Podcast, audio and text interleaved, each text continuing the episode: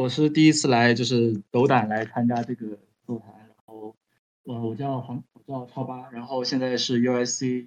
呃，那个交互媒体与艺术专业研究生二年级在读。然后，呃，因为我本人也是对那个反乌题材，或者是对这个，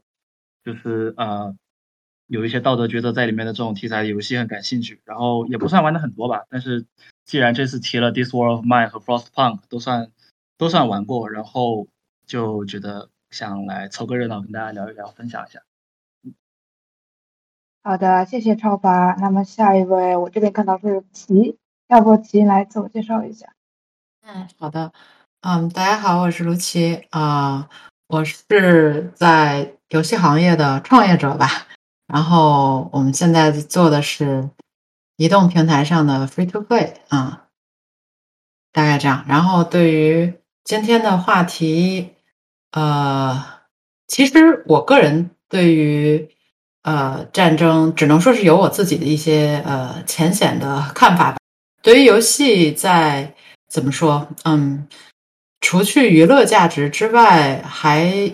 有一些其他的价值，就是嗯，比如说社会影响啊，就 social impact 这种啊，不知道中文怎么说。我觉得对这个话题我还是有呃比比较有兴趣的，也想听听大家怎么看。嗯，好的，谢谢琪姐。嗯，下一位呃，有请 Dars 来自我介绍一下，谢谢。哦，呃，我我叫我叫冉静，嗯，大家可以叫我静，但是我我的那个 handle 叫 Dars 静，因为我是一个星战粉啊。这个解释一下我的我的 handle，嗯，对，今天很高兴能来能来参加这个呃这个这个活动，我觉得你们提的这个话题特别好嗯。我自己先自我介绍一下，我是我属于是前游戏行业从业者吧，我之前是在呃在 EA 和 PlayStation 做过 strategy analytics，然后我现在其实暂时啊没有在游戏行业，但是呃我我以后可能还会回到这个行业，因为我觉得这行业的同学们真的是非常的有热情，而且是一个。嗯，我个人也非常有兴趣的行业，嗯，我我对这个话题特别的呃感兴趣。一方面是因为我我本科读的其实是哲学和计算机，嗯，所以而且而且是偏政治哲学，所以呃，我们当时其实讨论了非常多的这个呃政治哲学的理论啊，然后呃不同还有各各种国际关系上面的那些内容，然后我自己。就算跟我身边的人也很喜欢说的一点，就是我觉得书上可以看到很多的理论，但是其实游戏里面是最能让你设身处地的去面临一个选择，然后去把你自己真的放到那个情景里面去的这样一个模拟。嗯，其实它是跟其他很多的这个媒介相比，我觉得是更加能让人呃体会到啊战争或者是道德困境对你个人的一个呃一个影响的这个媒介。所以啊。这一个话题，我觉得是啊，很很多情况下，当然不是所有的游戏都有道德困境或者战战争的这个这个题材，但是其实它是最合适，啊，我我个人感觉是最最合适让你来呃体验这几个话题，然后了解很多不同的这个哲学，为什么哲学流派不为什么有人会这么想，为什么有人会那么想啊？因因为其实说到底，很多这些哲学讨论最后也都是在模拟嘛。啊，所以能把人放到一个模拟里面的这个呃这个媒介，我觉得是最有效的。啊，今天也很呃很高兴能跟大家讨论啊，希望我们可以啊就是谈一谈大家各自对这些游戏的看法，然后还有自己的一些经历吧。好的，谢谢静啊。那么接下来有请 t o b r a n 来进行一下自我介绍，谢谢。啊，大家好，呃，听得到能能听到？可以，OK，大家好，呃，我是也是前游戏行业的从业者，之前是在 Rockstar Games 做 marketing，然后现在是也是离开了，暂时离开游戏行业，然后我是一个资深的资深的玩家，从大概六七岁开始就开始玩 RTS，然后我对战争在游戏当中的这个。一个体现，我我的感觉就是，我玩的游戏全部都是对战争是一种光明化的这样一种体现。就最早是帝国时代，后来是星际红警，还是重返德军总部这种射击的 first person shooting，对于我来说都是一个战争，或者是把它 fetishize，这样的一个状态。然后今天也很高兴，感觉这个话题很有意思，所以来本来是想来旁听的，啊，想看看多很多同学感觉好像对这个呃一些呃能够在游戏当中战争放在一个更加切身处地的去体验，或者是呃这样类型的游戏，我自己个人是没有玩过，而且也不太想去玩，所以很有兴趣听听大家对这个东西是怎么样去看的。好的，那谢谢各位来宾的呃自我介绍。那我们就啊事不宜迟，开始今晚的周六夜话吧。嗯，我先问一个比较宽泛一点的问题，不那么战争性质的，就各位有没有在玩过任何有道德困境的游戏里面的时候，在一个选择上面纠结过很久很久，或者说是选了之后后期特别后悔的情况？嗯，这个可以我先说一下，呃，然后另外我也其实也想说一下，就是我和今天今天因为这个话题，其实最开始提出来的时候，我们也可能可能预想到说会比较敏感，或者有可能会有一些比较比较呃有意思的这个讨论，或者是这种呃呃呃怎么说，就是会有一些比较激烈的这个会会发生，所以我今天也想提前在这个我们开始之前跟大家说一下，就是我们今天。会主要从这个游戏设计里面的道德困境，以及就是反乌托邦游戏这个反战的这种思考来为切入点。就是至于关于比如说政治啊，或者是就是乌克兰战争的具体一些来龙去脉什么的，我们会尽量不碰。所以也希望大家就是在聊的时候可以就是稍微控制一下这个角度。呃，另外的话就是我们欢迎这种任何形式的比较心平气和的讨论。但是如果上升到这种政政治啊，或者是人身攻击就就没有必要了，对。然后，所以这是刚刚苏菲刚没有提到，我补充一下。然后，另外就刚刚提到第一个问题，其实我个人，我我算玩这个游戏不算玩特别多，就是无论 First Part 还是这个 This War of Mine 都没有玩特别的深，所以我可能就做一个抛砖引玉的这样一个作用嘛。当时在 First Part 里面，我记得很清楚的是，在天冷然后有伤员的时候，当你的医院这个 capacity 不够，会有一个选项说要不要。把这些人就是截肢，一个是让他们活下来，另外一个是就是说可以节省一些这个医院的 capacity 啊之类的。当然，这个抉就抉择，我记得我当时思考了很久，因为就是他，我记得他那个选项的时候，他画面上呃有画那个伤员，然后伤员画的是一个就是老人的形象，就是当把这个东西真正具象化在你面前的时候，我觉得可能对于我来说，我会很难下这决定，因为我觉得我没有。这个资格去做这个决定，即使是我当时可能在玩这个游戏，在是在扮演这个城市的管理者，but still，就是我可能会觉得说做这个决定，我会个人比较难难难去下这个决心。对，这是我当时玩 First p o n 的时候。我都选择过，就是我有试着，我有试着说，呃，不不不截肢，但是那个医院的 capacity 很快就爆了，然后截肢的话，马上又会有新的问题，然后。呃，对，所以就是可能这个东西最后就意识到，可能真的没有说一个对错吧，更多是就是从不同层面去考虑，然后你做完这决定之后，也会有很多接下来的后果。这样，这样，感谢 Albert 的分享啊。Frozen Funk 确实它里面这些问题挺挺极端的，我相信玩过这个游戏的人都被这个游戏弄得撕心裂肺过。呃，其他的嘉宾有类似的经历可以分享一下的吗？或者说想要探讨一下？Albert 之前遇到这个问题。我我其实想说的是巫师三，然后我我其实我玩巫啊，您您说您说巫师三也算？哦，对对对，我因为因为我我记得我已经我玩巫师三已经好几年前了，所以具体可能可能记得不太清楚，但是反正就那巫师三里面也是各种各样的这个道德抉择啊，包括那个呃《巫猎魔人》这个小说，其实原著就是。啊，很强调这个叫两两恶取其轻的这样一个概念。然后我觉得这个游戏在做的时候，把这个原著里面的这个思想其实也表现的非常好。所以就有很多小，不管是主线还是支线，你都有很多这样的抉择。比如说主线有一个那个打那个血血腥男爵的那一部分，比较开头啊，他就你就后来会发现他的女儿其实是变成了一个这个恶灵啊，对。然后你后面就要选择说你到底是怎么样去做这，反正一个选择是你。呃，最后什么他他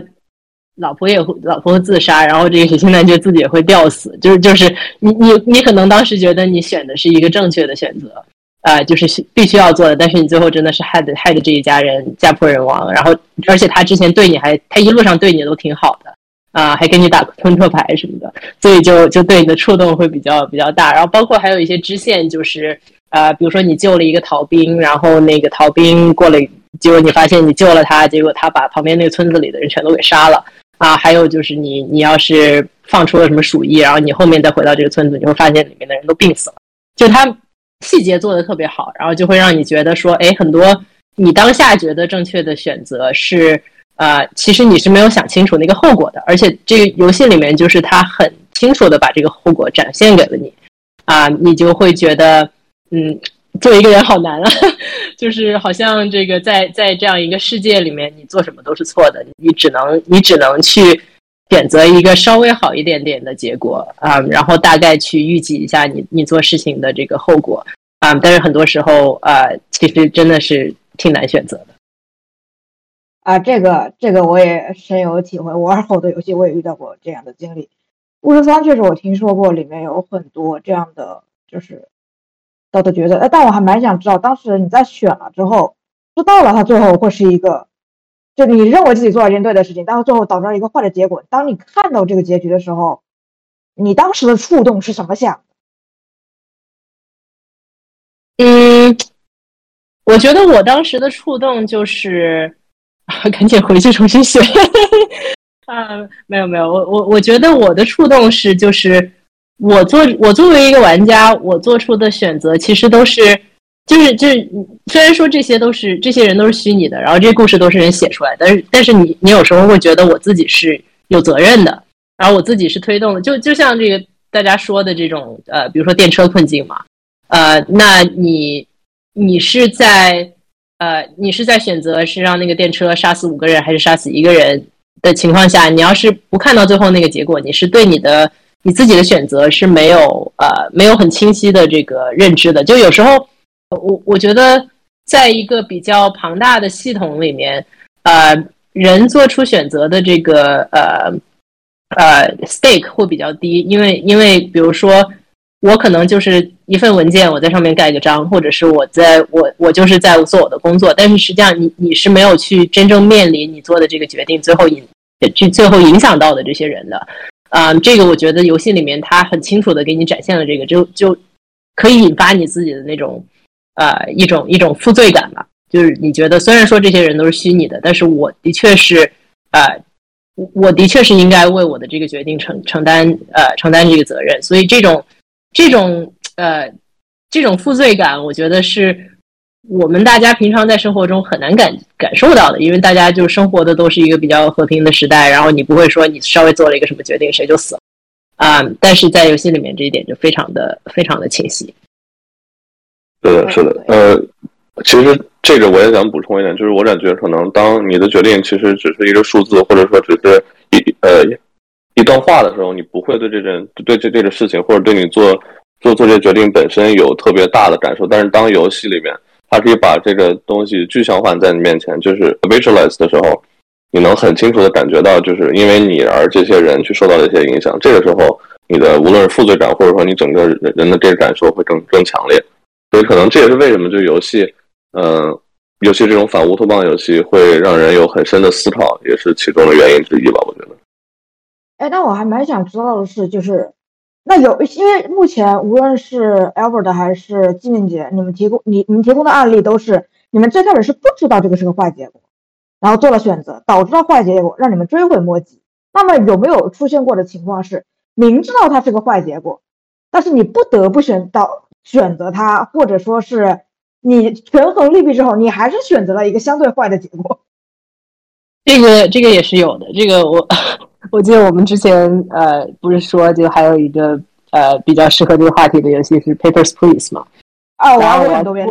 对我玩 Papers Please 的时候就特别明显，就是我就是一个小萝卜头，我就是在边境给人盖盖章的。那我我我每天也要养家，然后我呃我也想赢这个游戏。所以，比如说，那就就没有玩过的同学，这个游戏大概就是一个这个边检官员模拟器，就是你的工作是一个你在一个巨大的帝国边上，那个帝国叫 a r s t a s k a 其实，其实我觉得可能就是在影射这个苏联啊。然后周围有很多不同的小国啊，你的工作就是每天呃有很多人想要进到这个国家来，然后你就要检查他们的 papers 啊，他们如果在 papers 上造假啊，你就需要把他们抓起来。啊，或者还有一些人会带带带武器，反正就是这个主要游戏内容就是你在比对他们给你的这个证件，还有你的记录，还有他们还有你问他们的话，就看看有没有漏洞啊。然后时不时的呢，呃，就大概游戏过程就是像工作一样，你就真的是在检查这些数字啊。但是呃，时不时的他会有剧情，剧情就是有时候会来一个人，然后他造假了，然后他就跟你说，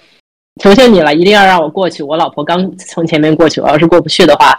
那我们一家人就被就会被分离，然后或者是就是就就就经常会有这些呃，真的是情情况很很惨的一些难民。但是你要是选错了，就是你要是呃一个有问题的人，你放他过去了，你是要扣钱的啊。然后你扣了钱，你每天每天结束的时候，根据你今天赚了多少钱，你需要为就是你需要给你的家人买食物，还要买暖气。你要是没赚够钱的话，你的家人就要受冻挨饿。所以，呃，而且你到到游戏后期，你的选择也会少很多，所以你就是一种，就是很无能为力的感觉。就是我也知道这个人很惨，我也想帮他，但是我实在是帮不了他，因为我自己还有一家人要养活啊，所以，所以我只能让他被抓起来，或者只能让他回去啊。这个，这个当时我觉得还是挺揪心的。呃，然后我想顺着这里，对，我想顺着这里说几点，就是一个是补充一下，想就是。在前面那个几位聊的那个关于呃选择的结果具象化这一点，我想说就是其实，在这一点之上，还有一个更强烈的感觉，就是在这种比如说《This War of Mine》或者《Papers Please》呃《兵器朋克》这样的游戏里面，他们很强烈的一个一个定式的 pattern，就是在让你做某个道德抉择之前，他们要先能够用具象化让你感知到你选择的这个这两种选择一般都是呃是为了大义还是为了公序的这种。这种抉择，他先让你知道这种两种抉择分别可能带来什么结果，这个是构成我觉得构成道德抉择的一个很重要的前提，就是你首先要知道这个抉择可能意味着什么，但你可能不知道确切的结果。然后第二点就是，我发现这些游戏往往会就或者说做的比较好的那些，往往会在你做完抉择之后，不去很强调你做完之后带来好处的部分，但是一定会想方设法让你清清楚楚的看到你做完之后带来了什么样的坏的后果。就打比方说那个，嗯，我其实刚刚本来想提《Papers Please》的那个一个例子是，呃，是大概游戏的第第六还是第七天吧，就是会有一个，呃，会有一个女的，就她过来的时候，她会给你塞一张纸条，然后会那个纸条上会告诉你说，呃，大概就是她被人口买卖到这个国家来，或然后那个就是负责买卖她的那个人跟她说会有会给她提供工作，但是呃，她说她担心。他和他妹妹会被卖去当妓女，然后他说，请你把后面那个男人拦下来或者怎么样，然后，然后你就正常的放那个女的过之后，后面就真的来了一个男的，然后跟他跟那个女的说的一样，然后我当时做的抉择就是，我就想当然的就直接把他拒了，就是你有这个权利是直接可以拒他的，就只不过会扣你点钱，因为他如果证证证件没问题，你拒了他你是工作工作出问题，但是拒了他之后，呃，第二天早上还是是当天晚上还是第二天早上的那个。就是 paper see paper please 每天过后会有个那个叫报纸头条的一个小环节嘛，就它会显示三条呃，就是国家里发生的新闻的头条，但是一般一般都是一些就是看起来很无厘头的，它用来塑造这个反乌世界的一些文字。但是在那一天，它会显示什么一个呃，是一个什么什么脱衣舞俱乐部的什么什么惨遭什么，就是被被人火并了，还是被人就是屠杀了好几个女的。然后就是你会突然发现哦，因为你可能把他们那个就是这个这个人口买卖或者是这个这个组织的某个什么人拦出去了，然后他们会不会是为了复仇或者是为了什么什么原因就把那那些那个就是这些女性全部杀害了？就是他不他不明他不明说，就是这个女的再也没有出现过。但是如果你仔细的看了这个新闻，你就会马上联想到这就是昨天我拦出去的那一个那件事情的结果。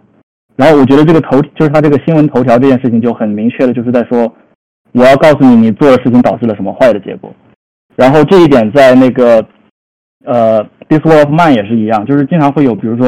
谁谁谁向你求，我我印象不太深了，就是很宽泛的说，一般会有谁谁谁向你求助，然后你要是不帮他，他会死。那么在《This War of Mine》这个游戏里，你是一直在家里的，这个其实你是很难获取到外面的很多信息的。但是这个游戏它一旦让你做这样的抉择，他一定会在之后某个时机想办法告诉你，你的这个抉择让谁谁谁死了，就是那个曾经来找你求助的那个人。然后我觉得就是在这个结果的体现上，他们会倾向于把这个坏的部分体现体现的更强烈，然后反而忽视好的部分。这是一个很强的，就是道德。道德呃道德困境的设计的一种一种叫什么特殊的反馈设计吧，我觉得。好的，谢谢超华的分享啊。那这个问题上，Two Brown 或者其你们有什么想要分享的吗？就是游戏经验啊、想法啊都可以的。啊，我自己说实话没有太多的玩过这种类型的游戏。我想主要原因是因为。啊，怎么说？就是我是一个不太能接受这种，啊，带着这种内疚感去继续前行的这种状态，所以不太敢玩儿。啊，可以去试一试，其实也没有那么酷劲了。好，嗯，我这边玩的游戏多半都是那些不会让我感觉到特别有道德困境，但是我也很喜欢烧杀抢掠。我。小时候玩这个 GTA 三，基本上就是就是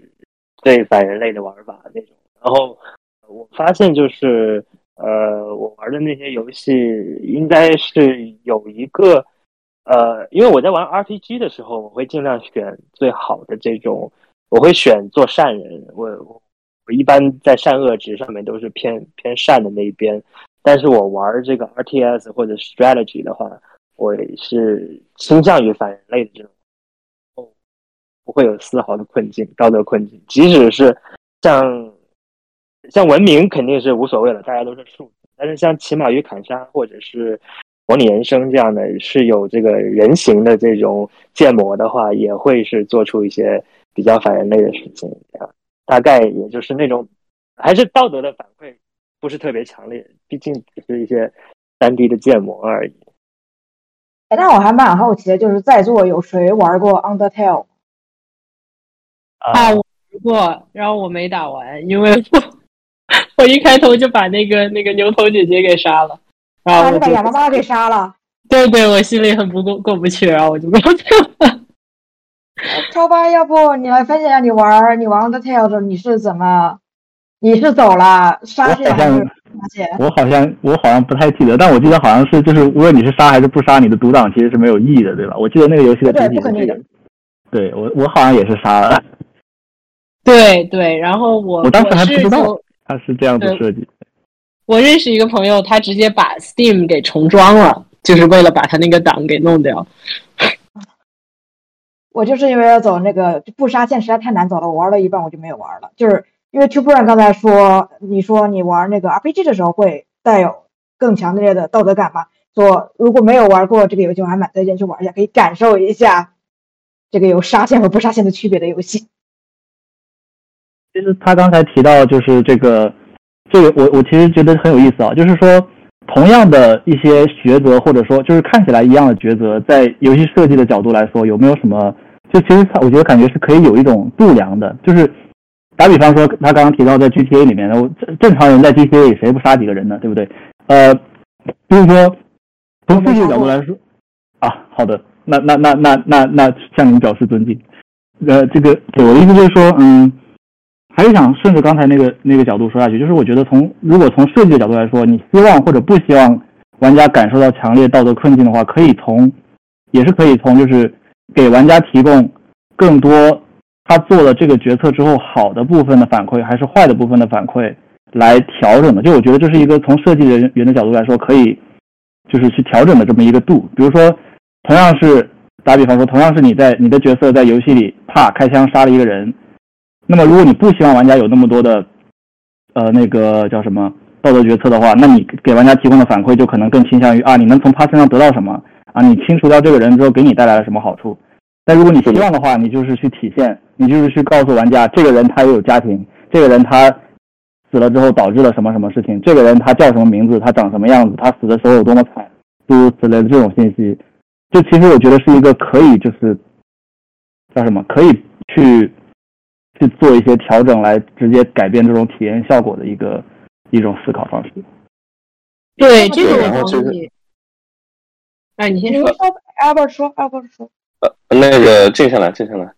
啊，我是想说，就是呃，我记得好像之前那个 Battlefield Battlefield One 就是做过一个这样的尝试，就是你你你打死一些人，他就会跳出来什么某个士兵一八九零年到一九一七年，就就就是呃，然后大家后来就开玩笑说，你你打你这个不小心打打断了一棵树，然后你就说这棵树是什么一一六零零到一九一七，就就它是嗯，当时还呃。挺新颖的一个是一个设计，但是就是让人感觉稍微有一点违和的是在于，呃，你这是一个射击游戏是吧？就是就是这个 by design，你就是需要去打别人的。我觉得，呃，其实很多时候，游戏它也是一种这个叙事的媒介，然后它呃，它也是在承载着这个这个制作方的一个一个想法，所以。呃，就像像这个呃，Sophie 刚刚提到的，说在 Undertale 里面，它给你两条完全不同的路线，然后你可以走这两条完全完全不同的路线。我觉得这样子是一个比较好的设计，就是呃，就是说明呃，这个游戏是有倾向性的。然后，如果你真的是呃不想去要不想去杀人的话，你有这样的一个选择。呃，如果如果一个游戏它只是呃，它逼着你就首先这个这个游戏设计者逼着我去杀人，然后杀完了以后又让我 feel bad。我会觉得有一点别扭。行，Albert，你说吧。对，我其实刚刚想，就是也是想 Q 一下这个超八章提到的这个，从游戏设计角度来看，可能就是任何一个决定可以有正向反馈和负向反馈。呃，那可能呃，超八章说的，比如说，如果你想呃，或者说就是某种程度鼓励玩家做这个的话，比如杀一个人之后就可以拿，就可以。着重去展现他从这个杀人本身的行为中得到了什么，然后或者说升了级啊，拿到一个好的装备，然后包括在做反馈的时候，可能也有这个就是强反馈和弱反馈。强反馈可能就是呃杀了人之后，比如说如果是用强很强烈的这个负向反馈的话，就是让你给给你看这个家里呃他死了多少人，或者因为你决定有就是有多少人受到了伤害。包括比如说在 Frostpunk 里面，呃那个你如果截肢，他会直接给你看就是。这个人，比如说是一个老人，然后他因为你的决定要要被要被割掉他的腿，这属于是强反馈。然后弱反馈的话，其实我有时候觉得反而也会给一个很好的效果，就是刚刚超爸提到的说，嗯，可能我觉得人很很多时候他，比如他会有一种很自以为是的，就是他会感动自己。在就刚刚你提到那个妓妓女的例子的时候，就是他说，嗯，你如果做这件决定，然后你没有看到报纸之前，你可能一直都是。会对你做的这个行为有有一丝的自豪感，就是你觉得你做了一件好事。那恰恰在这种时候，就是在你本身其实有一定感动自己的情况下，如果你再看到了一个比较弱的反馈，说因为你的这个事情可能，而且都不是说你一定是因为你做这件事，但是可能造成了呃火并啊，或者说有这个就是人员伤亡什么的。这个时候，我觉得可能玩家他本身他会对整个这个事情有更强的、更强烈的一个反馈，因为最开始的感动自己，到最后说他意识到。其实不像他想的这样，然后就是本身做错事，或者说这种负罪感，再加上他之前可能有一些羞愧啊什么的，这样可能会对玩家的这个心理活动具有更大的一个影响。所以这可能也是就是不同的这个强弱反馈，包括正向和反负向的反馈，呃，去结合，可能在游戏设计上也能有很多不同的这样的的做法吧，然后效果也会很不一样。嗯，谢谢 Albert 的呃发言啊，那么。就基于 Albert 这个发言，其实我还想问一个，就问大家所有人的一个问题，就是你们觉得设计师设计这种道德困境，究竟是为了什么呢？他们是想表达什么呢？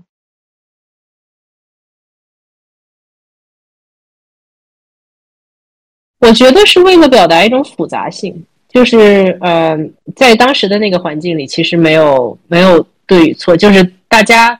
呃。大家可能会觉得，比如说啊，你看到一个一个一个呃难民被被人口贩卖了，你就应该帮他。但是就是脱离了脱离了当时的那个环境，其实你你你不去想清楚后果的话，这是一个呃这是一个就是虚假的任意道德，然后你最后可能是害了人家。啊，这这种这种东西，我觉得一般就是在其他的这个影视媒介里面，呃，你你一个故事你不能写好几个不同的结局，是吧？你而且你不能根据这个玩家的，呃，你你比如说我们看电影看到某个人做了一件事情，他就是这么做了，然后后面发生，我们不知道这个反事实推理是怎么样。就如果这个人没有做这件事情，最后引发的结果是怎么样的？啊，一般不管是书籍还是电影，它一般没有篇幅去讲这个事情，但是在游戏里面。它可以很清楚的，就是让你理解到，哎，在这个事，在这个事件下，我不能去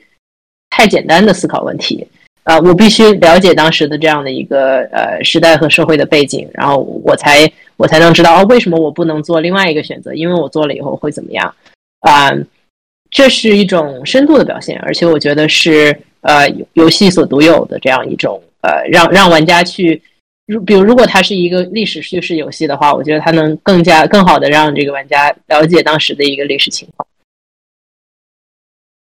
然后我想顺着就是在这一点之外，另外提一个角度，我觉得这个角度也也很那个什么，也是很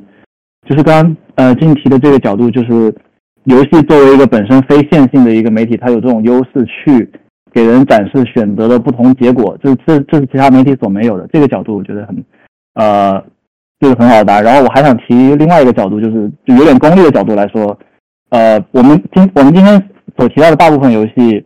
也不是，就是比如说呃，Papers Please 或者 f r s t p o n 或者 d i s o r My，我感觉他们如果要问为什么非得用道德困境来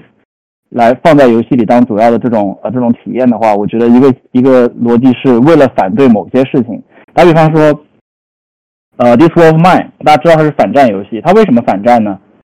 因为他他告诉你，如果战争发生了，你就得在这个困境下去做抉择，你就得面临是保自己还是为他人为呃还是助人为乐。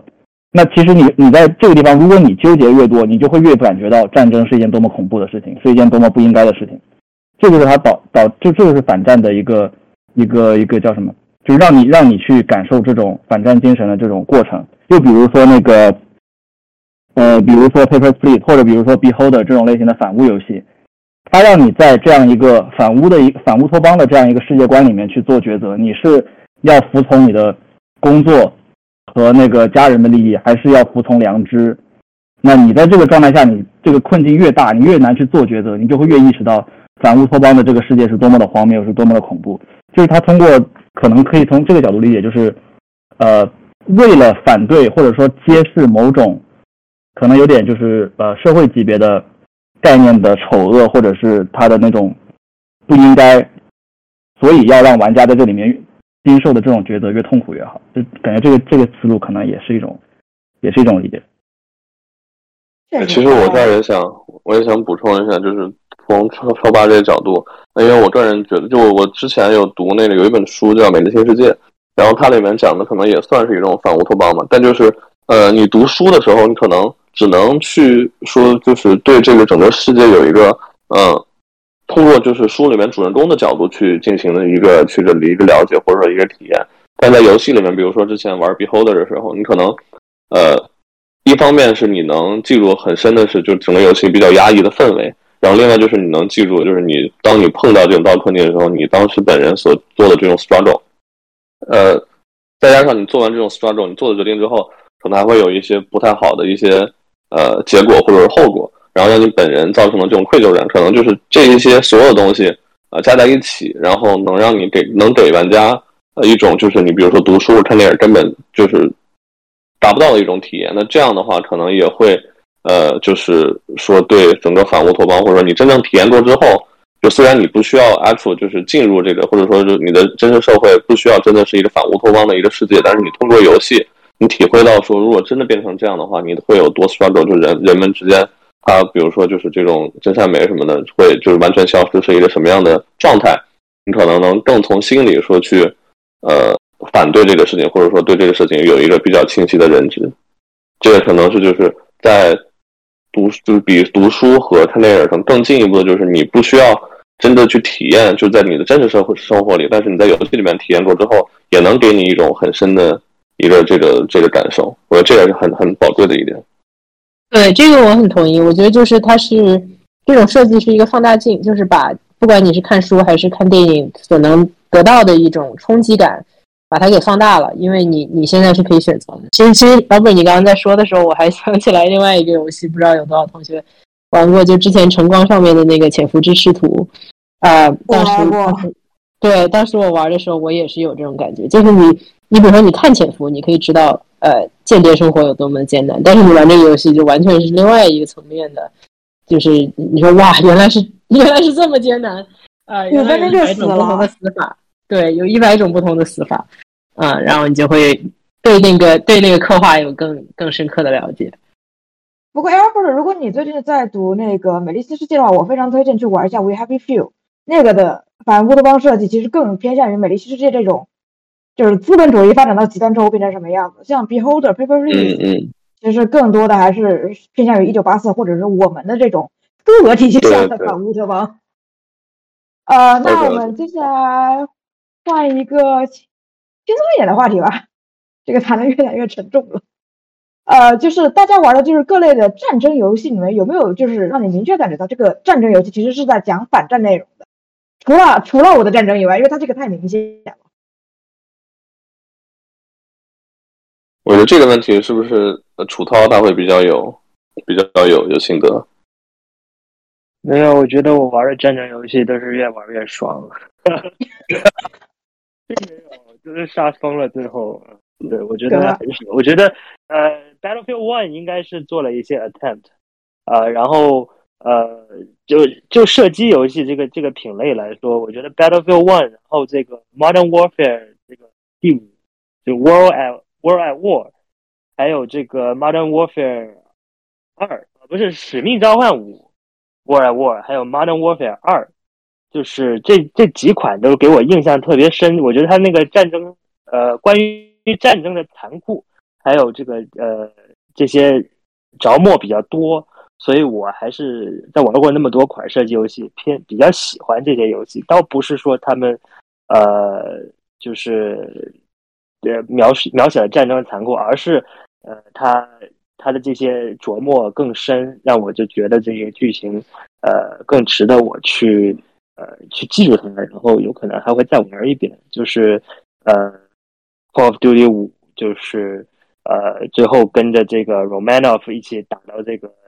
德国的这个议会大厦里边，然后就跟着苏联士兵一起冲锋，那感觉很震撼。然后就是《Modern Warfare 二》，是那个在机场杀平民的那个 No Russian。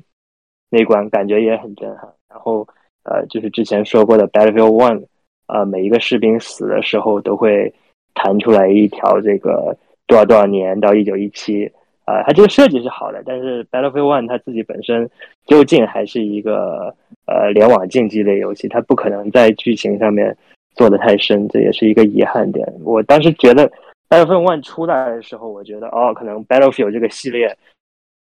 他总算在剧情上面，呃，做到一些戳中我的这个呃 G 点的这些东西，但是最后也是无疾而终了。哎，好，哎，其实说到这个，呃，哎，不，你说。对，其实说到这个，我想，我想问一下，因为就是我对《使命召唤》其实玩的不是很多。那楚涛当时你刚刚提到那个 No Russian，因为我知道当时那个事情出来之后，包括现实世界很多就是游戏玩家对这个呃。动视吧，也都有这种谴责啊，或者什么。那你觉得当时他们游戏设计设设计这个这个题材或者是这一关的时候，他们当时是抱一抱着一个什么样的想法去把这个去还原出来的？因为《使命召唤》它从其实它从它第一代就是零二年、零三年出的时候，就已经开始在剧情上面试图的做出一些大片的那种感觉。我记得它。呃，无论是抢滩登陆还是斯大林格勒做的，都是斯大林格勒的是模仿了那个呃兵临城下的一些镜头，就是两个兵一起上，一个有枪，一个有子弹那种各种脑残设计，然后后边这个苏联政委拿着机枪的就杀逃兵，就是呃跟这个好莱坞的这种反苏的反苏反俄的这些呃 rhetoric 基本上是吻合的，就是他应该是做出一个大片感吧，我觉得这个 No Russian。呃，其实也是，就是呃，跟这个就是好莱坞感或者大片感，就是呃契合在一起，因为他可以做 No Russian 的，大概率不可能做 No American，？Russian 可以随便杀，但是我们 American 就不能杀。对，那我还蛮想知道，所以所以在你看来，所以在你看来，可能还是说就是是属于增强游戏的表现里，而不是它可能有一些游戏设计或者这种道德困境的这些。啊，我觉得讲到射击游戏，就不要讲太多道德的东西。嗯，OK OK。大家大家，那你玩射击游戏，你会看剧情吗？会的会的，剧情好的我会印象很深刻。啊，如果如果剧情有特别触动你的地方，呃，我记得是有的，FPS 会有这种剧情让你很触动，但是你还是要杀这个人，你你这种时候你会什么感受都没有吗？呃，嗯，对，就是什么感受都没有。呃，因为我我玩的游戏就是从小玩的游戏都是偏向于那些比较脱敏的。OK OK，嗯，非常有意思。OK，这个其实这儿我还有一个问题想问，就是想问楚涛，就是或者说也不是问楚涛一个人嘛，可能问大家，因为我们可能从小就会有这种呃言论说战争游戏会助长暴力啊，或者说怎么样，但有时候又会觉得说可能就像刚刚楚涛说的，会有一种脱敏，或者说你在现实生活中，因为人总是会有压力，或者总是想发泄，那有时候玩这种游戏也是一种发泄，那这个时候可能就对于之前那种言论。也可能是一种反驳，或者说是一种反向的一个一个促进作用，就是人可能在游戏里面把这些他想发泄的东西发泄出去了，可能在现实生活中就是不太会容易，就是去去突然因为一个一个什么事情然后就爆发或者怎么样。大家大家对这个是怎么看？对这个问题，反正我不敢杀人。我反正游戏我不敢杀人。这个这个，我觉得因为打的游戏。因为打了游戏去想要去杀人的这个还是还是极少数，但是这个问题这个问题我觉得特别好啊！我我我自己也也有同样的困惑，就是我觉得一方面啊，你就从年轻人的经历来说，其实历朝历代这个最容易最容易农民起义或者是最容易闹革命的时候，都是因为有大量的年轻人不是这个无所事事啊，没有事情做啊。从这个角度上来说，我觉得呃。游戏让大家有这么有这么一个发泄的出路，然后有这么一个呃，去呃去去满足自己的，不管是军事的这个爱好也好，还是说这个就是一种纯粹荷尔蒙的这个发泄也好，啊，这些方面肯定都是有益处的。那但是至于说呃，会不会有人这个 打游戏打多了就觉得，哎，我我在游戏里面这个指点江山，那现实世界中我也可以来来。呃，不就是打仗吗？我在文明里面已经打过好多好多次了，啊，我不知道这个有没有这样的情况，就是对对人有没有这样的促进的情况啊？我个人感觉，就是我我之前觉得挺有意思的一点是，就是楚涛说的，你打的很多游戏都是脱敏，啊，因为我个人感觉其实有有两种非常不一样的游戏，就一种是像我们说的，就是他制作的人放了一些这个反战的思考进去啊，然后这个就想让你去了解，哎。虽然说你现在杀的很爽，但是你后面做的这些事情都是有有后果的。然后他就是他希望玩家在玩完之后，对于战争呃的残酷有有所了解，然后能够行能够有这样一个呃有这样一个呃反战的这个这个思考在里面。另外一类呢，就是把所有东西都弱化成一个数值。比如说你打文明的时候，你打这个欧陆风云的时候，你是不会去想。哎，我入侵一下这个国家，这个国家的人是不是会流离失所？然后这个国家的老百姓会怎么样？因为这个游戏它的视角其实是站在这个呃最最高层的，是站在这个战争的决策层的。然后这个从从历史上以来，其实其实就是不管是不不用说游戏了，在其实在其他的媒介上面也有这样一个思维的转变。因为你如果看就是几十年前的电影的话，拍战争基本上都是那几个两边的这个元首在这儿。说说话，然后军事地图上指一指，然后大家这个几个大场面，啊，他就就战战争都是这些王侯将相的战战争，啊，也是到了其实二战之后，我觉得全世界才有更多这样反战的这个思考，然后才会好莱坞才会拍出来这个拯救大兵瑞瑞恩这种非常呃以个人视角，然后以以普通士兵以这个呃老百姓的苦难来为为视角的这样的一个叙事方式。所以，其实我觉得在游戏上面也是有这样一个割裂的，就是有有一部分的游戏就是还是在在这个王侯将相的这个视角上，然后你你做事情不用有任何的心理负担，但是还有一些游戏是就是想把这个反战的种子种在你心里的啊，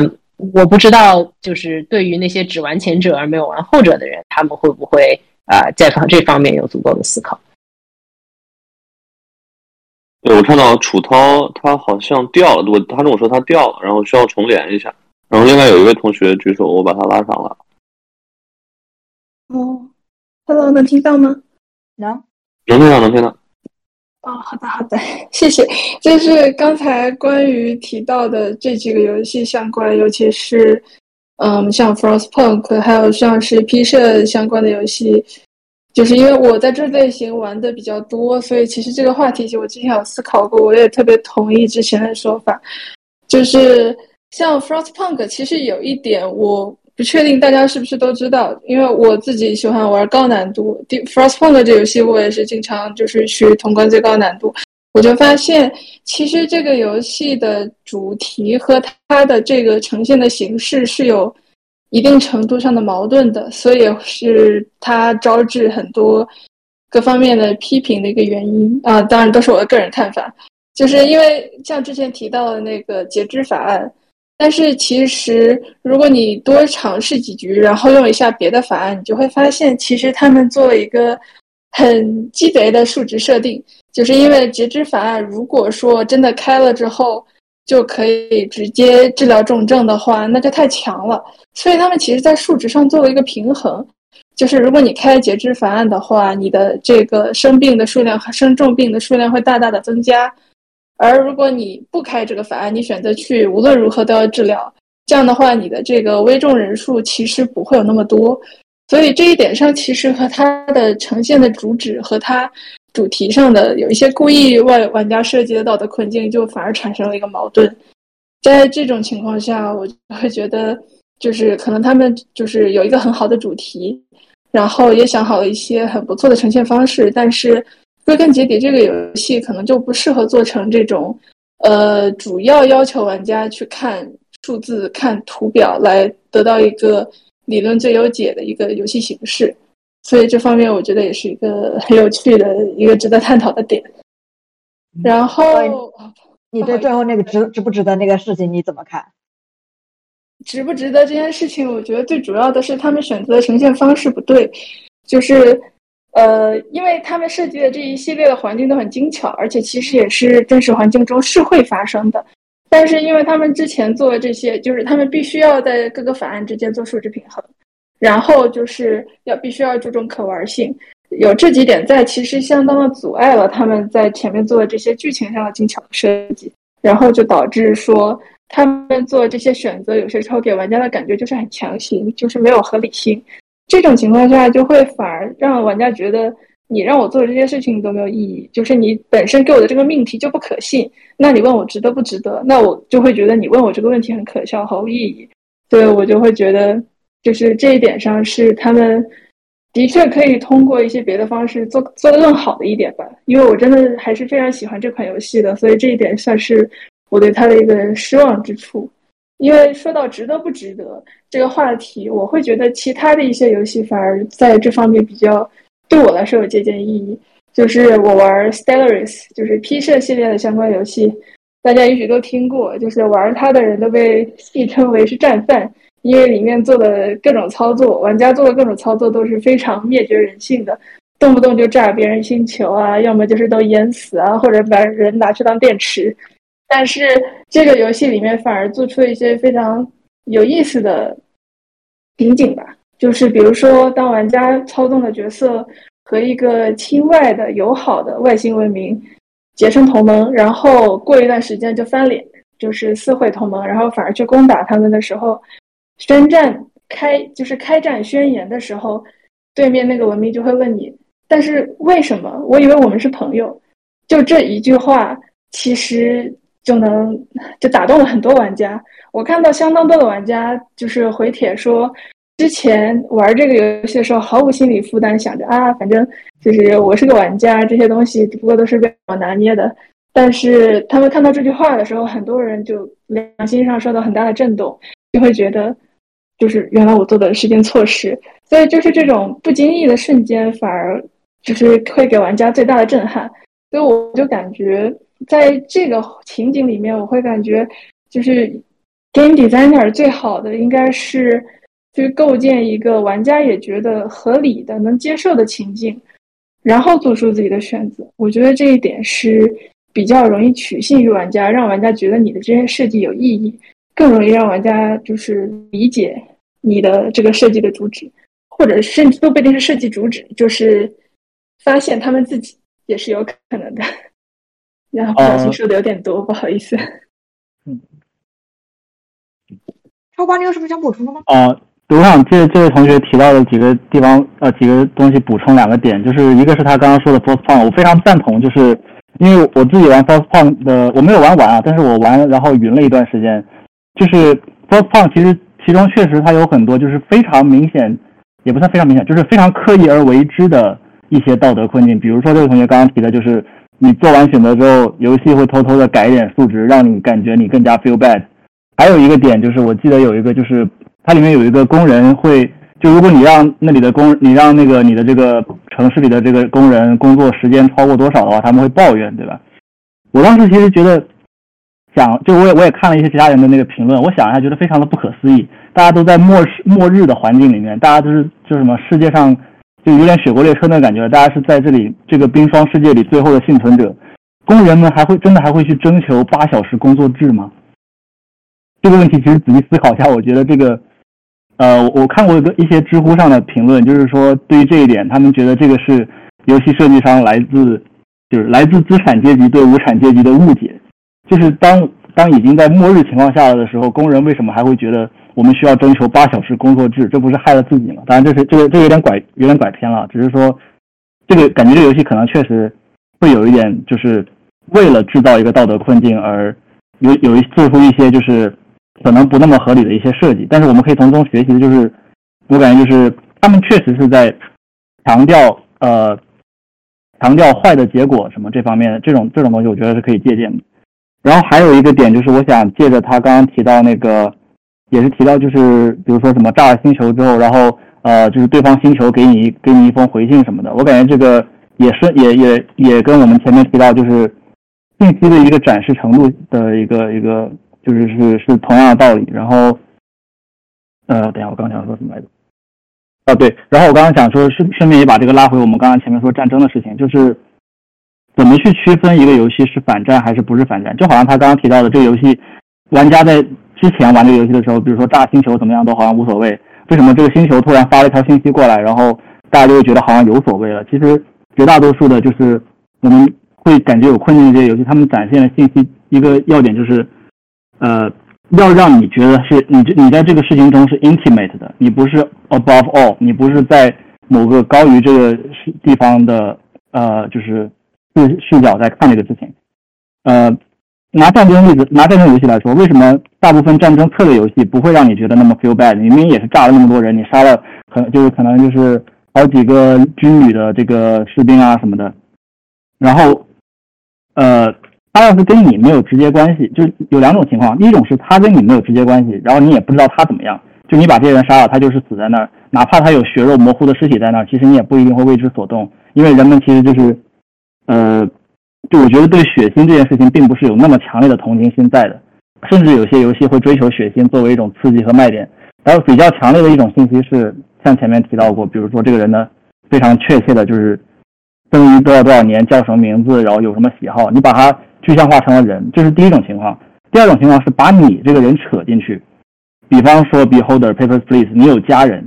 呃，你要是不或者 This World of Mine，就是把你作为一个呃，在这个世界里的人牵扯进去，你做的事情会直接影响到，好像是跟你有关的家人在这里。然后我觉得就是这两种信息的展示是一种比较方便而且常用的，就是呃，让你去。感觉 indifferent 或者感觉非常就是感觉不关心或者关心的一种区别的一个一个一个主要途径吧。你这个说法也就是说，也就是说，只要把玩家的姿态放得越低，这个道德负罪感其实就会越重。对，然后我觉得这也是一个可以区分说，为什么同样是战争，但是有的游戏反战，有的游戏不那么反战，或者说有的游戏就是纯粹的追求策略，你可以放心的在里面就是大杀四方。这个可能是一个有些游戏是应该是为了满足人们对暴力跟的的需求而去设计的。对，就其实刚刚我们我们提问的时候，你正好掉了。我们刚刚之前聊到这个问题，就是那左导，你觉得就这些游戏，你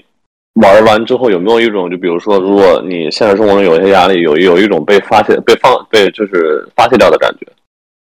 因为我们刚刚在好奇说，这类游戏，有些人说就玩这类游戏会助长暴力，或者说会让你的现实生活中更倾向于去用武力解决问题。但有时候也会觉得，呃，是一种发泄的方式。然后就你刚刚说，可能满足某些人他对这个暴力或者是什么的需求。你在虚拟世界中满足了之后，可能就不需要在现实生活中去，因为一点小事就就很容易动怒啊或者什么的。这个你你是怎么看的？嗯，没有，我觉得玩了之后应该对我的三观产生了一些比较呃负面的影响吧，对吧？就是对 对无，就是对这个 战争啊什么的会会变得更缺乏同情心一点，啊，会觉得自己。所以你觉得你觉得还是会有影响？大大旗的人，啊，我我觉得你不会说是玩了 GTA 就上街去开车撞人，但是我们这些四 X 或者策略游戏玩多了之后，可能是会。有一种自己在下大棋的这种奇妙的想法，就玩着玩着失去人性了。啊，对，可以可以。哎，我我玩我玩策略游戏其实也玩过一些，但我我好像也没有中毒到这种地步。哎，那我蛮蛮想知道，就是那你玩这些策略游戏的时候，哦，你就是你看这些东西其实就是纯数值项的，哎，然后你对对于人而言就是兵的。无论是多少兵、多少武器，他们都只是一个数字，已已经没有办法把它具象到了一个生物一样的存在，是吗？就想 call back 一下前面的这个 P 社的战犯同学，对吧？呃，给了个例子很好，就是我也是文明系列的玩家，然后我就觉得，嗯，玩文明五的时候，偶尔会感觉到愧疚，然后文明六彻底的无所谓。这其实还有非常可能和画风也有关系。没有，就最很重要一个原因就就是，呃，我的 AI 稍微给力一点，我的我的神级 AI 是给力，会让我感觉到，这是一个比我强的这个存在，甚至有点吓人。但是文明六呢，就是纯粹是就是无迹可寻啊，而且就是比较一根筋，而且。比较弱，那我去欺压他的话，就不会有特特别特别多的这种自人感。文明五的话，呃，如果我背叛他，或者他背叛我，为他背刺的话，会感到更受伤一点，因为他比较强，比较像我。所以感觉游戏设计的话，对 AI 啊这些要求也是会比较高一点，会让玩家更有代入感。要不然的话，就只能像 ND Game 那样。就是突出某一个呃诉求或者某一个主旨去强调它。如果是像像群星、像大的策略游戏，还要玩出反战来的话，我觉得这个阀值或者是这个对技术的要求是应该是更高的。这个还蛮有意思，因为我说实话，我还第一次听到说，就是玩游戏玩着玩着会。会逐渐失去这种脱敏。哎，我我也是今天第一次听到“脱敏”这个词，还蛮想知道这个到底是一个什么样的意思。对，但是我觉得，哎，你你接着说。呃，我是想说，就是呃，其实除了游戏，还有就是很多的策略游戏，还有这个呃即时战略或者呃即时战略跟策略游戏，实际上都是对兵棋的。一种具象化或者是一种更加复杂化的这样一种体现。那下棋这个东西本身就是战争战争的一种体现的，也是为了让，也是为了让贵族子弟能够熟悉这个策略以及战争的这种策略的这样一个编排，或者它本身就是对战争的一种。它它的作用本身就是让人脱敏，对战争脱敏。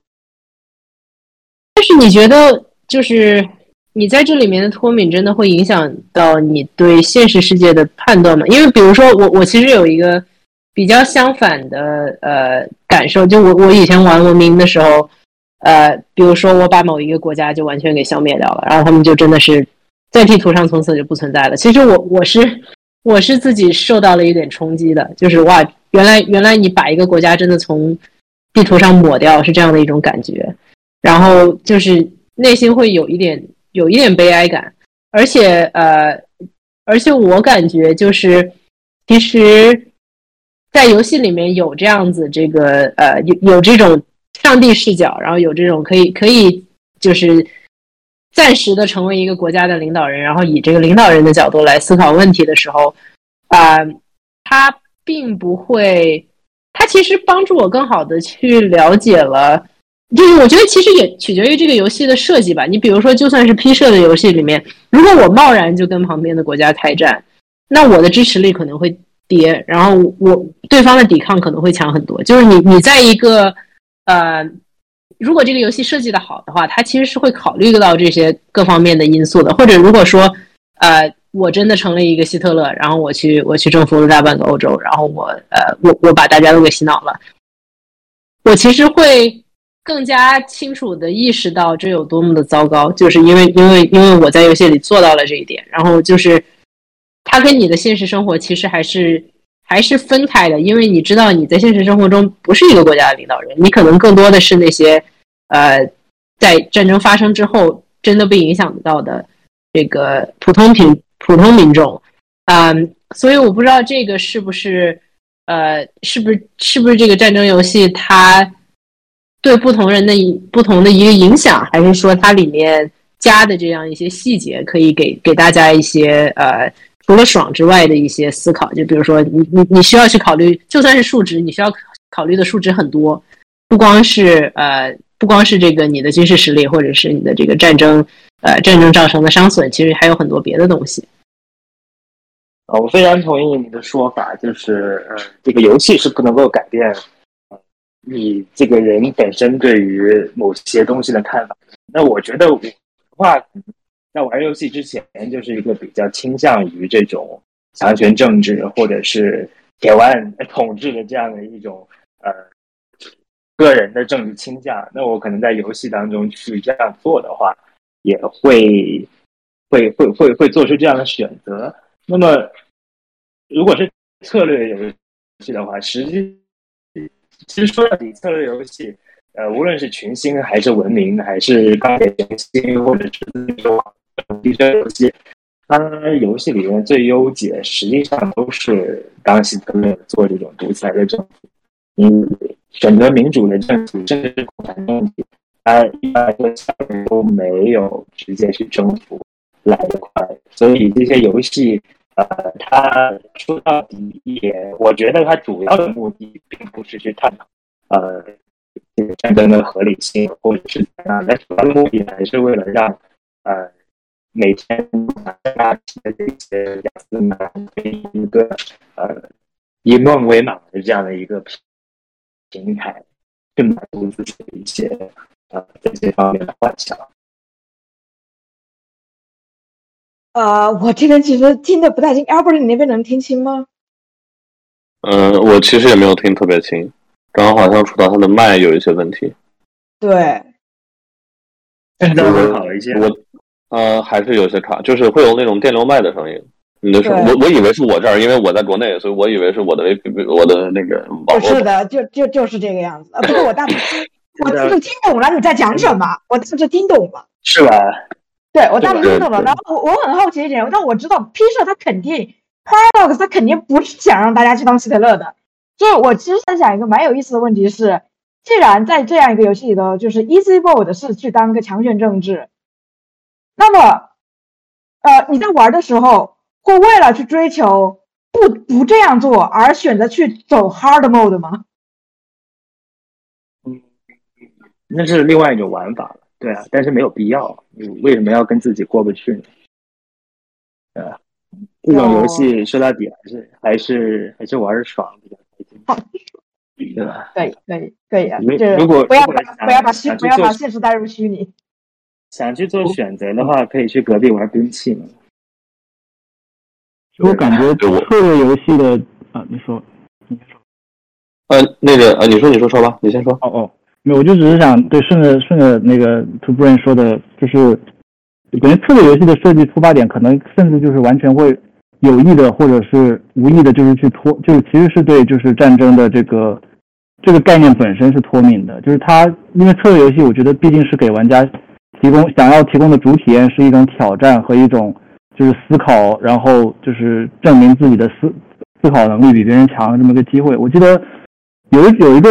有看到过一个游戏，就是那种多人在线的 F 战战争战略 FPS，就是可能是二十人打二十人，然后在一个很大地图上，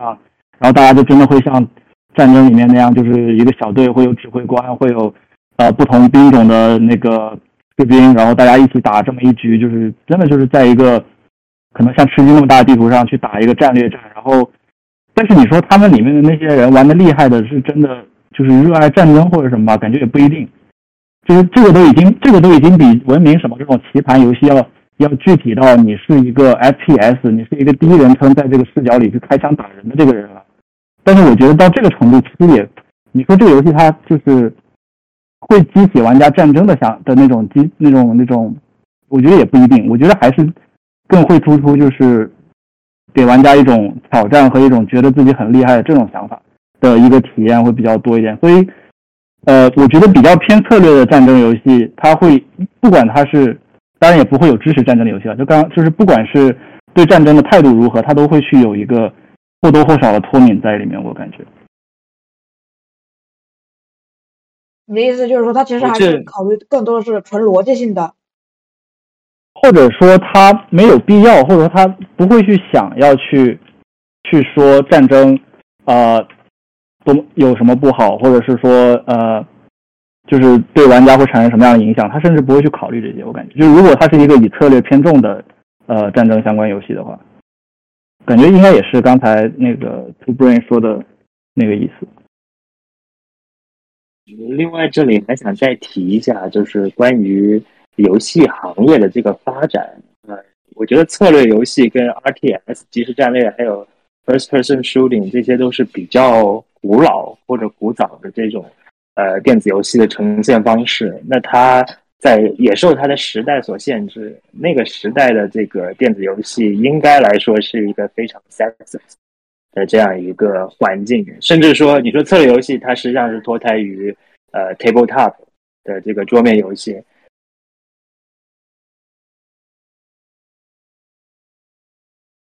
嗯，他又掉了吗？他又掉，哦，他又回来了。好像，哎，没有，他好像又掉了。哎，他又回来了。他又回来了，他又回来了。不好意思，我能听清楚吗？呃，你刚刚突然掉了。哦，没有，我就说这个。这几几类游戏都是非常古早的这种游戏类型，然后，呃，在他们的诞生的那个年代，因游戏界还都是以男性为主导的，所以他他的这种根源的这种设计，可能也是偏向于一些比较偏向于男性喜好的这种呃设计方式吧。我其实还有一个问题想，就是接着刚刚我们那个马玉体同学他刚提到的，就是呃，在 Frostpunk 里面有他之后，他之后有被那个就是玩家去指责，或者说有一些缺点是说为了设置套路困境而设置，就可能这个我想探讨一下，就是就从游戏设计角度来说，因为刚刚我们提到那个截肢，然后说呃这个游戏设计它为了把数值调的比较就不不是那么的强，不会那么影响游戏平衡性，可能他还去做了一些人为的干预。然后这个时候可能就是说，因为毕竟是游戏，它很难做到像真实世界那么去逼真，或者说真实世界的这些很多你做一个决定而造成的结果，不是说你能预想到的。这个可能也是就是从游戏设计来去模拟这种道德困境所必须要面对的一个局限性吧。呃，对于这个事情，大家怎么看？我觉得 First Punk 那个的问题，一般啊，他那个问题很很很复杂，但我觉得他那个其实。存在最大的问题是在于，他故意的把一些东西硬要往坏的方面走，就是其实 First One 给我的感觉，它是让你无路可逃，就是没得选，所以说才会导致到后面玩家的负面情绪特别大。他在设计上的时候，我觉得我甚至不不觉得这是设计缺陷，我觉得他是有意而为之。对我觉得这是 Eleven Bit 的恶趣味。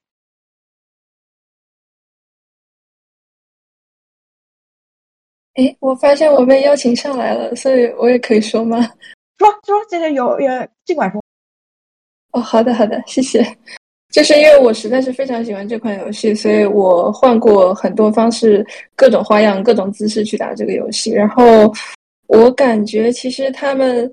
是其实非常用心在这款游戏上，它的机制、它的数值设计，他们其实有一个非常好的主题和情景想要表达，就是零下，就是你在面对一个即将要到来的零下一百五十度的超级暴风雪的时候，你要如何让尽可能多的人类活下来。或者说是让人类文明留存下来，所以他们其实有很多细节上的设计，其实也是在现实中有迹可循的。但是在这个基础上，他们偏偏选择了一种就是会让人产生很抵触的心理的方式去表达。比如说，大家都在吐槽这款游戏的八小时工作制，但是其实如果你玩到就是后期，你会发现，其实你大部分时间都是。开着十二小时工作制的。如果说你玩了他们的 DLC，会发现他们还有一个情景是可以二十四小时工作制的。但是二十四小时工作制是必定会触发死人事件的，所以说就是这种地方会是让人觉得有一些强行的事件。但是就是他把开关留在这里，让你自己选择开或者不开这件事情，还有就是。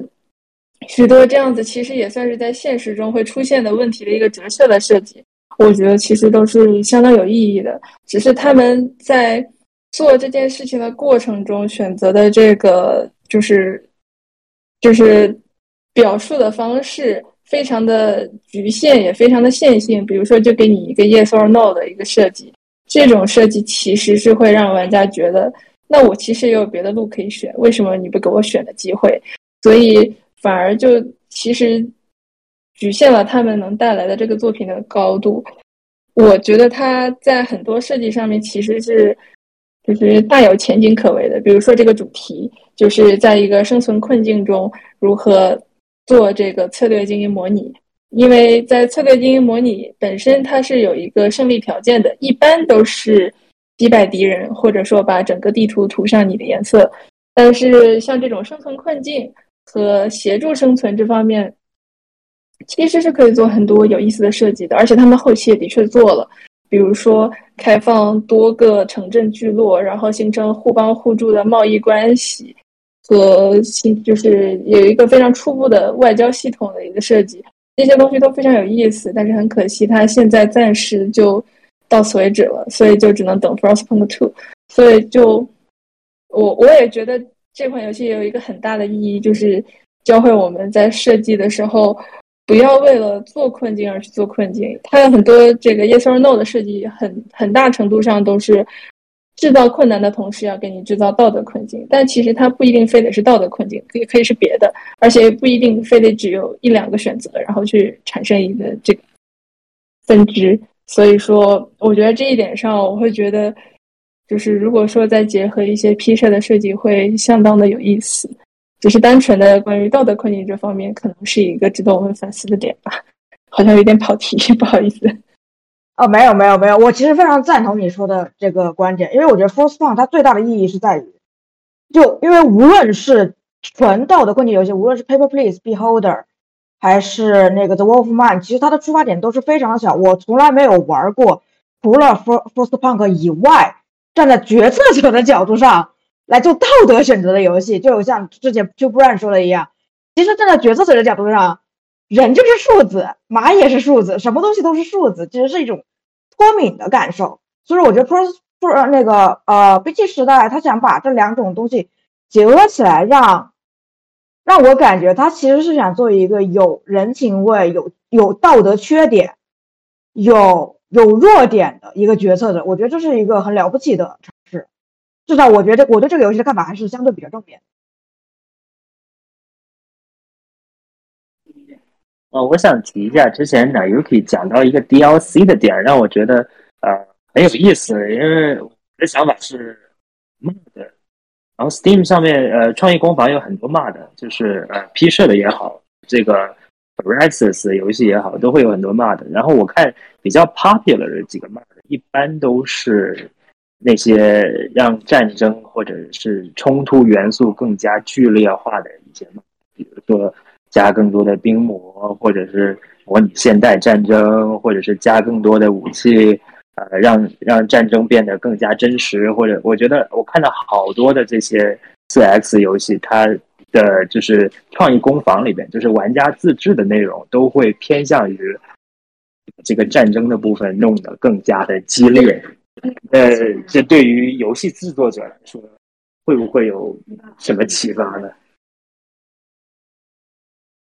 呃，在座的有策略游戏制作者吗？我没有做过策略游戏，意思就是大家觉得这个打的不够爽，还想要更爽一点。个其实我觉得更多可能是，就可能策略游戏的现在原本的数值设计没有办法满足玩家，玩家想要 break the balance。我觉得可能纯粹目的是玩家想要 break the balance。嗯，好吧，那我也稍微说一下，不好意思，就是我感觉冰魔类的这种 DLC 包，大家都不愿意买，很大的一个原因是冰魔啊和这种外观相关的东西，其实不太容易被这个玩家视为是一种游戏内容，就是它根本就不算 content。然后你说这是扩展 con content，我是不信的。所以说，大家会觉得，因为大家玩的其实就是这个游戏机制，我都玩地图涂色游戏了，我要冰魔干什么？所以他们更在意的是数字，是游戏机制，是相关的类似相关任何内容。你加一个新势力也好，你加一个新系统也好，你加一个什么甚至新地图也好，反正就是，嗯相比冰魔相关的东西，应该会更容易被这类玩家视为是一种。就是新新东西，所以这种东西差评比较多。我我个人还算是比较理解。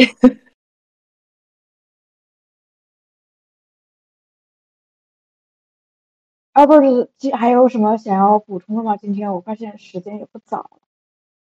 呃，我这边没有什么了，我这边没有什么。我觉得今天的这个讨论还是，就虽然可能没有那么说就是有趣味性，但是我感觉还是很深入，而且聊出来很多。我因为我平常会对这个问题有一些自己的思考，但是感觉跟就听完大家聊了之后，还是会有很多的帮助。挺挺不一样的，确实就是大家玩的游戏经历不一样，确实挺不一样的。虽然我知道，其实因为因为公共场合大家其实都是压着说的，但是还是有蛮多有意思的信息。那么，要不今天晚上还要继续讨论吗？还是说我们今天晚上就就就到此为止？呃，我看我们看一下其他嘉宾还还有没有什么想讨论的话题，如果没有的话，有有下面嘉宾有有什么特别想聊的东西吗？可以上来继续聊。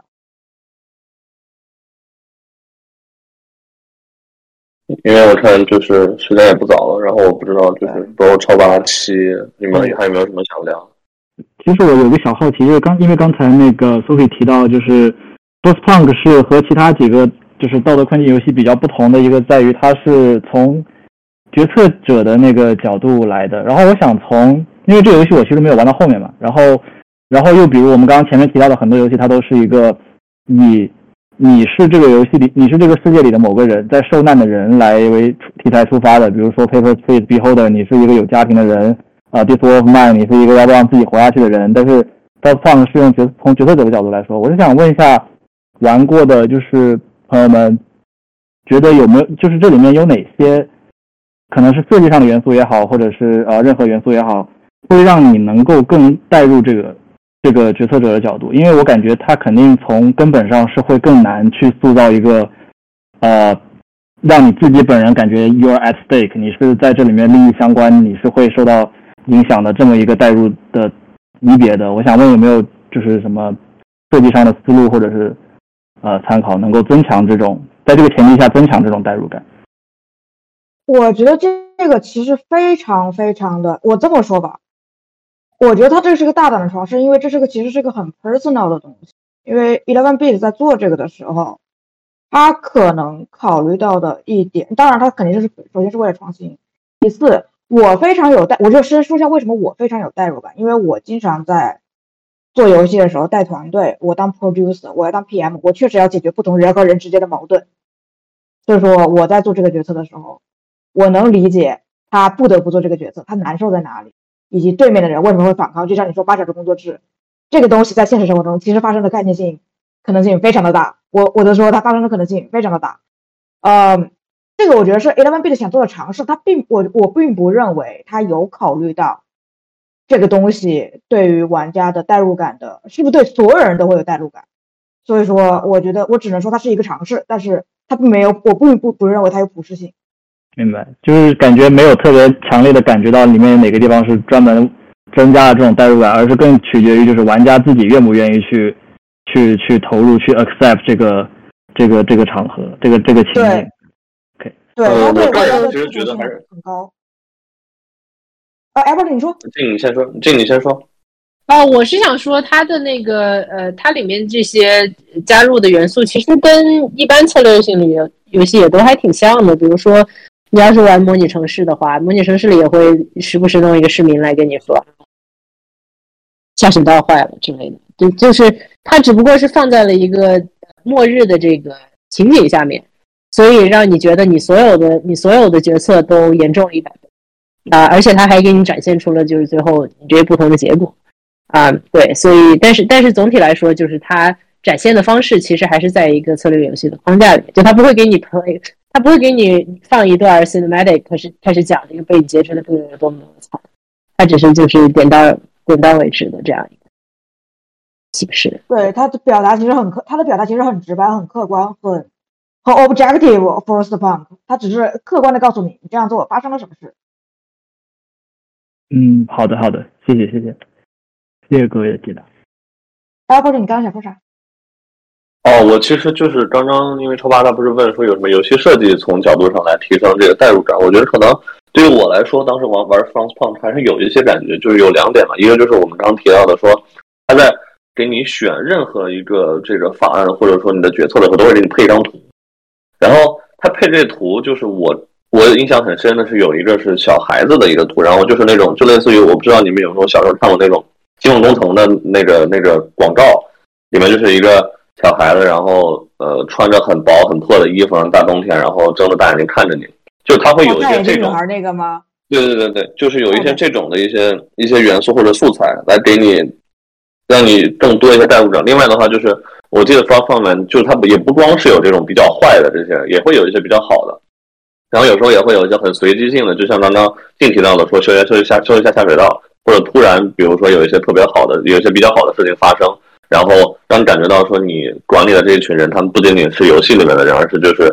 尽量多的那种有血有肉、更生动一些的这个形象。我觉得可能这两点是我当时玩《Front Punch》里面就能感觉到说他有意在提升着我的一些代入感，然后确实也有帮到我去就是培养这个就是做决策决策者的这个代入感的一些手段吧。从游戏设计角度上来说。啊，明白，就是视觉上以及一些非常，呃，具体而微的一些可能是随机事件的，来来 raise 你的这个同情心和这个同这个这个共情的感感受？对对对，就是不光是坏的，有一些好的事情，然后让你感觉到你身边确实这些是不光是游戏里面的人，而是可能是呃实实在在的一些有血有肉的人。这样，好的好的，行，了解了。那今天，哎，我最后，我最后其实突然想到一个问题，我特别想聊，就是让这个话题以一个开心的形式结束掉。就是你们有没有在这种反战游戏或者生存游戏里或者战略游戏里，用一些比较骚的操作，来避免了他给你制造的道德困境？我有，我有，我有。哎呀，我就知道有的。我就是正好想到一个，那个呃，《Papers Please》里面，就是不是你每天要赚钱嘛？就你你赚的钱越多，你后期选择越多嘛？然后那个，你每天你你儿子就是不是你要是呃你要是买了食物，你要是你儿子要是饥寒交迫，他就会生病，然后他生病了，你就要花钱买药，就你会亏亏更多的钱。但是你要是饿他一天，但是他如果只饥或者是只寒，他是不会生病的。所以你要最大化你的那个呃你的存款的这个办法，就是你饿他一天，然后下一天再冻他一天，这样子。这样子，就你你儿子不会生病，但是你可以存下这个更多的钱。属于属于是极限压榨自己家人。对，哎，我之前玩 B 后，对，我之前玩 Beholder 也遇到过这种，就是他啊，对对，我刚想说，你你本来要有摄像头去监视别人，然后交换情报，去向政府讨饭吃嘛，你这样的去黑市卖。比比政府给你的钱多多了。最后大家就完成了倒买倒卖摄像头，然后养活了一家人。哦，我我还想提的另一个也是 Beholder，，我当时就玩不过，然后就查了攻略，然后不知道谁提供了这样一个策略，就是每当有一个新租客住进来，然后你就给他放那个有三样那个违禁品，你是可以得到的，然后你就给他放到抽屉，然后就举报他，然后他就得给你钱，然后就后来就形成了一个收保护费的机制，就是任何人住进来，先给他放进去，然后先给他保护三样东西的违禁违禁费保护费先收了，然后就就发现再也不收钱了，就我的妈呀！突然变得索然无味。有救了，女儿也有救了，妻子也有救了，大家都有救了，只有我只有房客受伤的世界达成了。对，我当时看到这个攻略，我觉得我你真是彻底毁了这个游戏。啊，我觉得这个其实是我觉得这在第三人在设计时候最需要避免的，就是不要让玩家找到这种漏洞。没有没有，我觉得这个游戏的游戏最重要的目的还是为了好玩，所以可能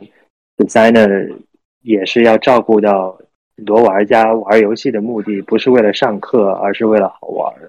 对，别的不说，这个现象本身能发生就很有意思，倒是。呃，因为玩家他会他会想办法，就是把游戏玩成自己想要的样子。对你去给他教会他一些什么东西，或者是告诉他这个游戏应该给你传达一个什么样的目的，这不是所有的玩家都是想要接受的。对，get get get 到。那么今天我看时间也差不多了，要不要不我们今天就结束了吧？感谢各位来参加今天的周周夜话。我们下一期的主题是是什么来着？有定吗？呃，下一期的主题有定，是那个就是游戏设计和这个玩家的感受，或者是你这边的那个玩家思维 VS 设计师思维。对，我记得好像是这个。